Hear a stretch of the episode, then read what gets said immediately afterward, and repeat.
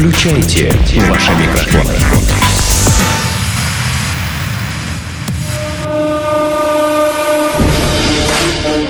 Здесь и сейчас. С тобой Антон Бритва. Это Первый мужской. Живи так, чтобы тобой гордились.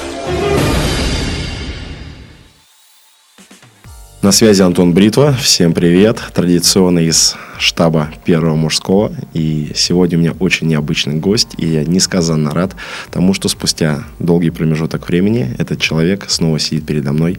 Представлю, это Николай Власенков, молодой предприниматель, молодой бизнесмен, не побоюсь этого слова, молодой миллионер, и самое главное, один из тех людей, благодаря которым появился в жизнь проект «Спарта. Новые герои». Николай, привет. Привет, Антон. Спасибо, что представил так тепло. Я расскажу цель, почему я позвал тебя сюда сегодня. Твоя история – это история а, мечты, история, которую видят перед собой многие молодые люди, мечтающие перебраться из небольшого города, начать работать, начать строить собственный бизнес.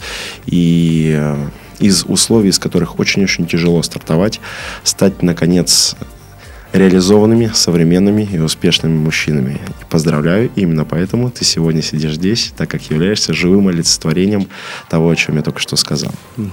Спасибо, отлично. Ты не мог бы немного рассказать свою историю? Как так случилось в твоей жизни, что ты принял решение выбираться из места, где ты был, и поднял паруса, пошел? Да. Поле против ветра. Если начать вообще с самого начала, я родился в городе Набережные Челны. Это такой э, был непростой город в 90-е. И с самого начала я понял, что ну, что-то не то. Вот надо, мир намного шире, чем один маленький город. И уже после школы я поступил в Санкт-Петербург, и еще не до конца я знал, для чего это я сделал, но, по крайней мере, для того, чтобы увидеть и посмотреть, что есть еще в мире, что есть другого. А кого ты учился? Я учился, сейчас скажу, инженер по оружию и системам вооружений. То есть я могу, в принципе, э, сделать, ну, не сделать, а начертить какой-нибудь снаряд, рассчитать, как он должен рвануть, кого он должен разорвать. Я не просто так спросил, просто я помню впечатление, когда я первый раз попал тебе домой, у тебя дома была то ли маленькая ракета, то ли маленький снаряд стоял. Вот это так, тогда сильным якорем отложилось на моей памяти. Да, это был настоящий снаряд обезвреженный, который мы взяли у нашего преподавателя.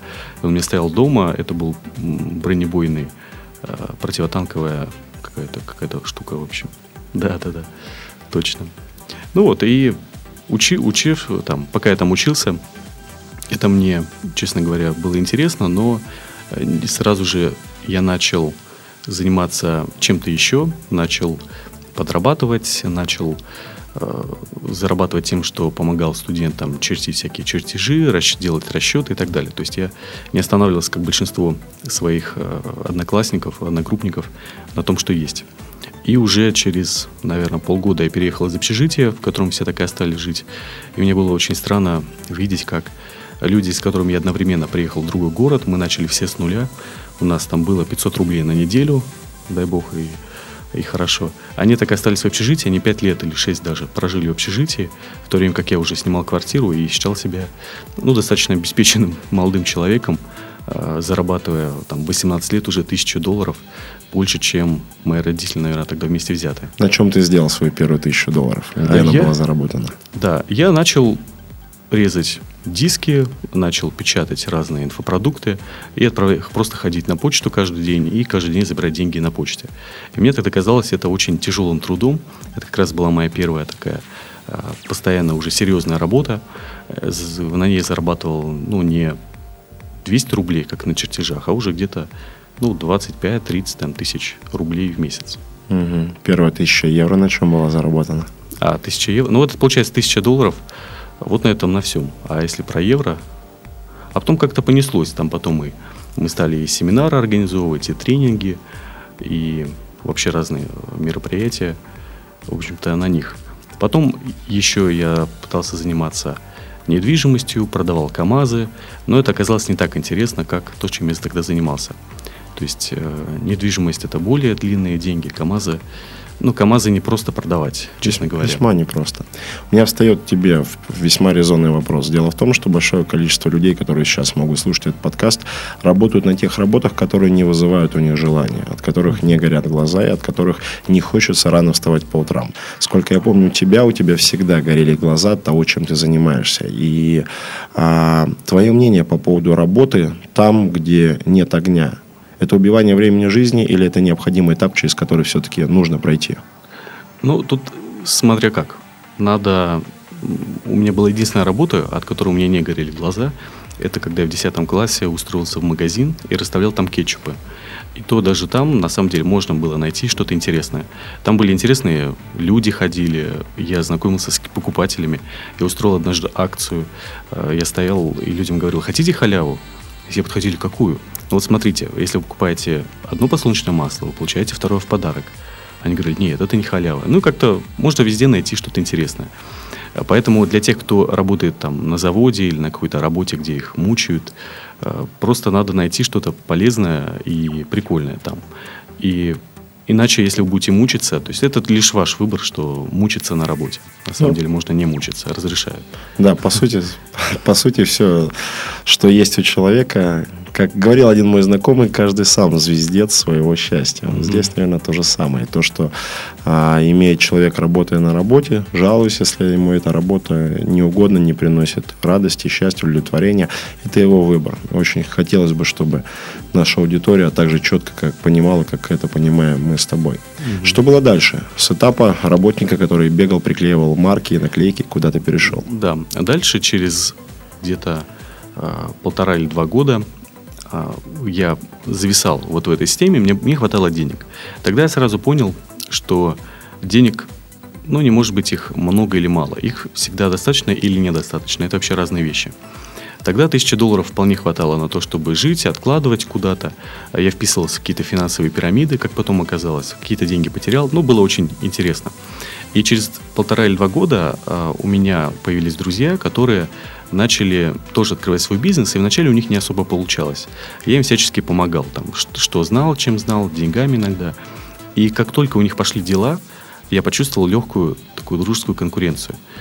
И я смотрел на них и думал, опа, они растут, а чего же я? И тогда я, я почувствовал, что начался настоящий рост. А тогда я взял а, первую сотрудницу, которую потом быстро уволил, потом сотрудников и так далее. Сразу пошло, пошли новые проекты интересные. И я понял, что... Ну и стал, конечно, больше зарабатывать. И недостаточно людям ну, просто для себя там что-то делать, бизнес и так далее. Всегда нужна конкуренция. Если у вас ее нет, то вам нужно ее создать. Вы, там, познакомиться с какими-то людьми и с ними конкурировать. Там, не напрямую, не говорить им это напрямую, но чувствовать, что они лучше вас. Если те люди поднялись, э, если они, э, там, у них проблемы какие-то, или вы поднялись над ними, то тут два варианта. Можно над ними смеяться, издеваться, ха-ха-ха, я там, я вас, я опередил вас. Либо помочь им, чтобы они, ну, как, вы бежите, представьте, вы бежите с другом, он упал, вам нужно лучше его поднять и побежать вместе дальше, потому что так интересней. И сейчас, а, если уже вернуться в настоящее время, я как раз сейчас испытываю что-то подобное, когда оказалось, что я впереди а, многих а, проектов, которые делают почти то же самое, что и я. И у меня нету желания там как-то над ними что-то делать, наоборот, желание помочь. Потому что веселее конкурировать вместе, веселее там что делать еще. Как сказал в свое время Габриэль Гарсия Маркес, один человек может смотреть на другого свысока только тогда, когда поднимает ему подняться. Я тебе благодарен за эту мысль и надеюсь, что а, многие из наших слушателей, слушателей Первого мужского, воплотят ее в свою жизнь. Потому что а, конкуренция существует только в головах у людей. Угу. А, и играть по стратегии вин-вин, помогать тем, кто рядом, это, наверное, одна из самых вот сильнейших жизненных компетенций, одно из сильнейших качеств. Сколько я тебя помню, всегда можно было у тебя заручиться должным советом, должной долей энергии, мотивации, поддержки. Это очень здорово. Таким людям, как ты, если честно, очень хочется тянуться, очень хочется быть рядом и хочется работать рядом с такими людьми. Ну и самое главное, честность, ответственность и проживание того дела, максимальное участие, вкладывание в то, чем, как да. говорится, занимаешься. Скажи, вот по этапам становления, сначала, получается, ты был как работник, потом ты был уже как менеджер, который а, управляет некоторыми работниками. Что было дальше? Да, ну и вообще между работником и менеджером это первая большая пропасть. Когда вы работник, вам хватает денег на жизнь, вам все, что вам нужно делать, это выполнять те задания, которые вам дают. Больше от вас ничего не требуется.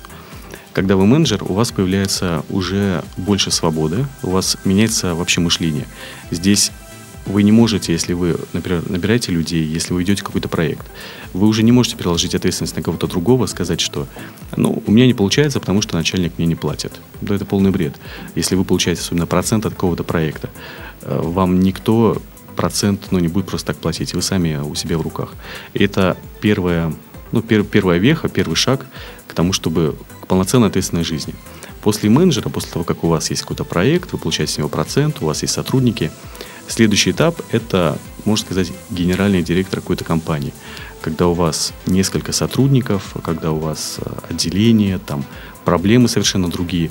И здесь вы не можете уже видеть людей, которые, например, общаются с клиентами. Потому что, или может быть у вас в компании уже там 5 человек, вы не можете за ними за всеми следить.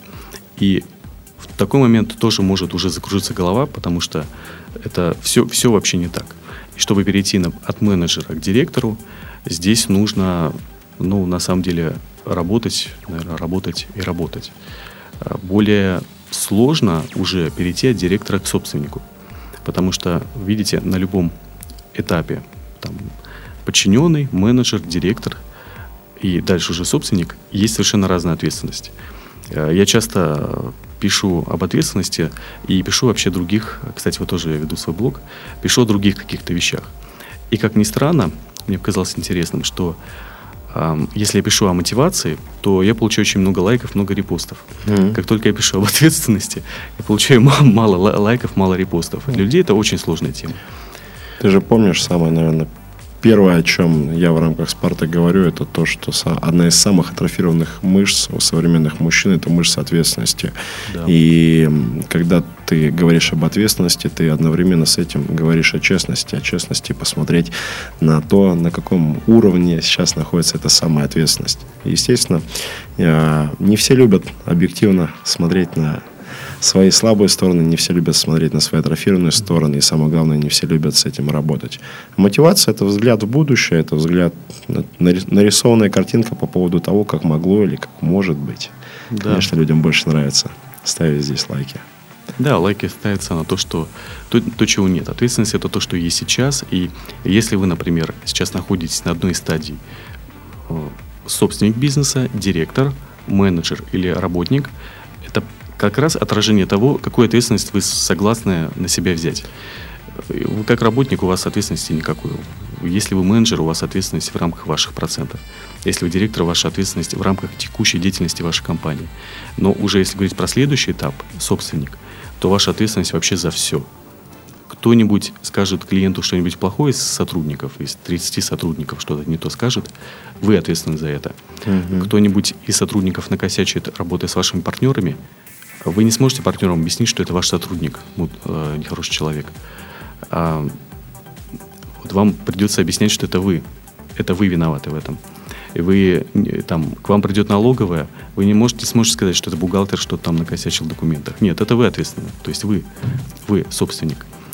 И на каждом этапе просто меняется то есть, если человек очень долго остается, если вы остаетесь долго на уровне работника или на уровне менеджера, вы просто не согласны с тем, что пора менять, пора поднимать свою ответственность.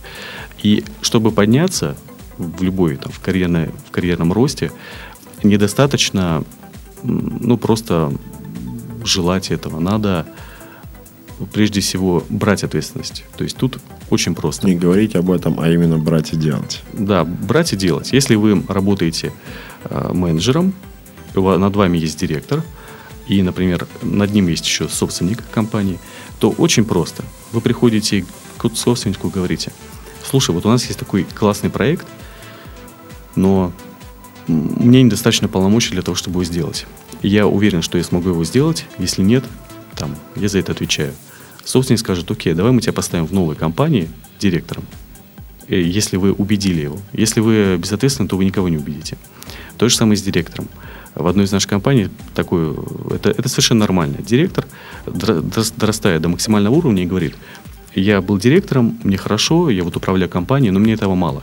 Я хочу свой проект, я хочу, там, или совместный проект, я хочу что-то делать, мне надо больше. Окей, нормальный собственник никогда вас ну, не, за, не уволит вас, он а, с вами вместе делает проект. Такое часто у нас было, это совершенно нормально. И если говорить о собственнике, то это на самом деле только, это еще не конец.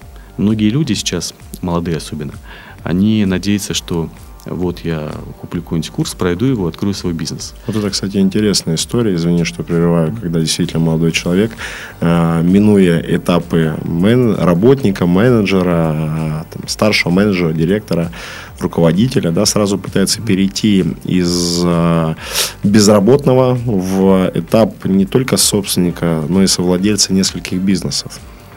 Да, это вот э, это интересно.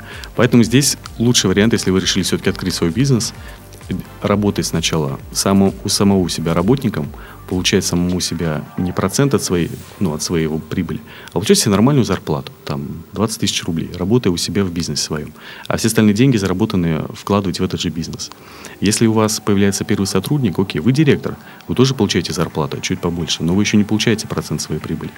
И только когда вы сможете выстроить так, чтобы вот ваш, вы могли контролировать компанию, ну, хотя бы на один день в неделю, вот тогда вы собственник. Тогда вы можете себе забирать деньги уже процент от оборота или от валовой прибыли, как хотите. Поэтому вот большая... И, и видите, как, видишь, как а, люди расслабляются очень быстро. Люди думают, что им нужны миллионы. На самом деле мне никто, и вот я вебинар веду, мне никто еще не доказал, что ему нужен миллион долларов. Вообще никто. Потому что что вам надо? Ну, квартира, машина, там, не знаю, семья, дом. Бытовые потребности Окей. закрываются на меньших суммах. Да, мы рассчитываем это в течение всей жизни, и оказывается, людям надо зарабатывать, ну, максимум 5 тысяч рублей в день. Это 5 тысяч долларов в месяц. Это, пожалуйста, идите работать хорошим директором, топ-менеджером и зарабатывайте. И когда вы докажете сами себе, что нужны деньги, тогда все получится. И начинающий предприниматель, как почему фирмы не растут? Он там запускает бизнес, э, сразу зарабатывает 100 тысяч рублей, например, и все, ему хватает. Поэтому дальше он не разовьется. Только проходя эти этапы, можно что-то поучиться. Вы зарабатываете столько, сколько вам нужно или сколько вы выбираете. Согласен с этим утверждением? Да, абсолютно согласен. Вот недавно мы встречались а, с Антоном, он хозяин одной компании. У него там где-то 100 сотрудников, и он говорит, люди начинают тогда активно работать и зарабатывать больше, когда у них рождаются дети. Когда рождаются дети, сразу надо и это, и то, и проблемы, и Растут потребности. Растут потребности. Поэтому, э, если вы докажете себе и мне, что вам нужны деньги, вот столько вы будете получать. Как ты себе доказал, в чем строилась твоя мотивация? Потому что, насколько я знаю твою историю, а, все-таки основой того, что тебя двигало, была не стимуляция из области того, что родились дети и надо как можно больше денег, а именно мотивация. Ты каждый день шел, шел, шел, шел, и вот а, именно на мотивации проходил через эти уровни ответственности работника, менеджера, директора, владельца и владельца там нескольких компаний или холдинга. Да, самый простой вариант – это вы находите людей, с которыми начинаете дружить, которые вас двигают вперед, даже сами того не сознавая. И вы помогаете им. Каждый раз, когда вы объясняете другим, как строить бизнес, вы начинаете понимать это намного лучше. А, вот прежде всего это какая-то конкуренция.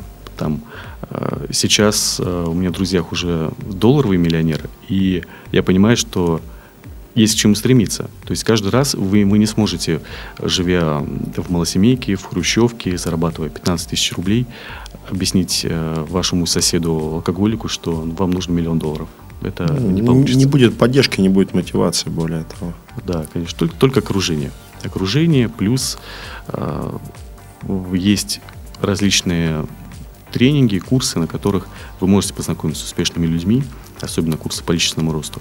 И там, там совершенно другая, другая аудитория другая атмосфера. Атмосфера. Другая энергия. Это здорово. Николай, спасибо тебе огромное, что поделился здесь, на Первом мужском, с нами своим опытом. А, ответственность, ответственность, еще раз ответственность. И очень верю, что из нашего с тобой разговора наши слушатели эту, прочувствовали эту категорию, за, немножко запомнили, немножко вынесли для себя хорошего полезного опыта, который в ближайшее время воплотят в жизнь. На связи да. был Антон Бритва и Николай Волосенков. До связи. До свидания сделано на podster.ru Скачать другие выпуски подкаста вы можете на podster.ru